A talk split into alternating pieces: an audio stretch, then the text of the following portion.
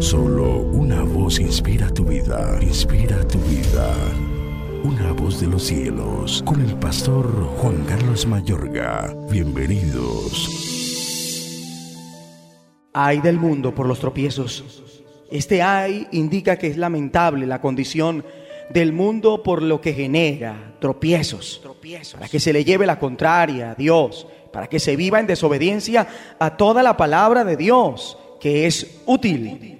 Da pesar cómo terminará el mundo por aborrecer las cosas de Dios, por no volverse en amistad con Dios. A la generación de los tiempos de Noé, Dios no la perdonó, sino que guardó a Noé, pregonero de justicia, con otras siete personas, trayendo luego el diluvio sobre el mundo de los impíos, por lo cual el mundo de entonces pereció anegado en agua, ya que son una generación perversa y maligna que antes bien plantea cosas para que los que son amigos de Dios las acepten, las consientan y por esto se constituyan en enemigos de Dios como la generación de las ciudades de Sodoma y Gomorra, que en los tiempos de Lot se le insinuó con perversión sexual a los ángeles que vinieron a la casa de Lot para salvarlos, cosa que confirma por qué Dios los condenó por destrucción, reduciéndolos a ceniza y poniéndolas de ejemplo a los que habían de vivir impíamente. Los que son de esta generación,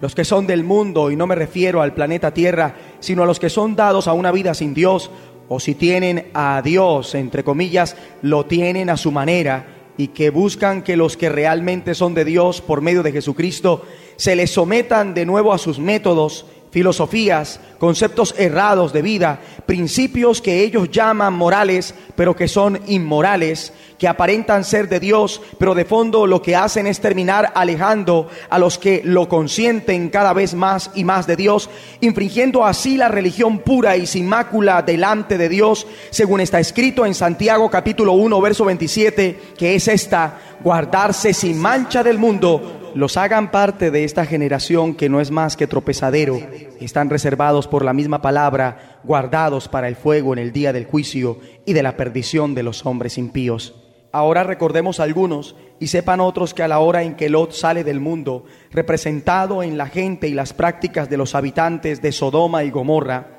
la esposa de Lot salió con Guayabo porque no pudo obedecer a la orden de los ángeles, escapar por su vida sin mirar atrás ella no pudo hacer caso por el apego a lo que dejaba, así que volteó en su salida y al mirar atrás se convirtió en una estatua de sal. Traigamos las palabras de Jesús para los que le seguimos cuando dice, vosotros sois la sal de la tierra, pero si la sal se desvaneciere, ¿con qué será salada? No sirve más para nada, sino para ser echada fuera. Un hijo de Dios, una hija de Dios se inutiliza para el Señor su obra cuando aún suspira por el mundo como Demas, que dejó su propósito en el Señor, el verdadero sentido de la vida, y desamparó al apóstol Pablo amando más este mundo. Volviendo a Lot, no se quedó atrás al permitir a sus hijas inducirlo a beber trago hasta perderse en la borrachera y así tener sexo con él, que para conservar de su padre descendencia.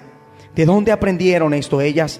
De donde Dios las sacó mas aunque Lot y sus hijas salieron del mundo, no tuvieron cuidado de sacar el mundo de su corazón. Por eso la palabra de Dios nos manda a los que fuimos sacados por Jesucristo del mundo, no améis al mundo ni a las cosas que están en el mundo. Si alguno ama al mundo, el amor del Padre no está en él. Una voz de los cielos, escúchanos, será de bendición para tu vida. bendición para tu vida.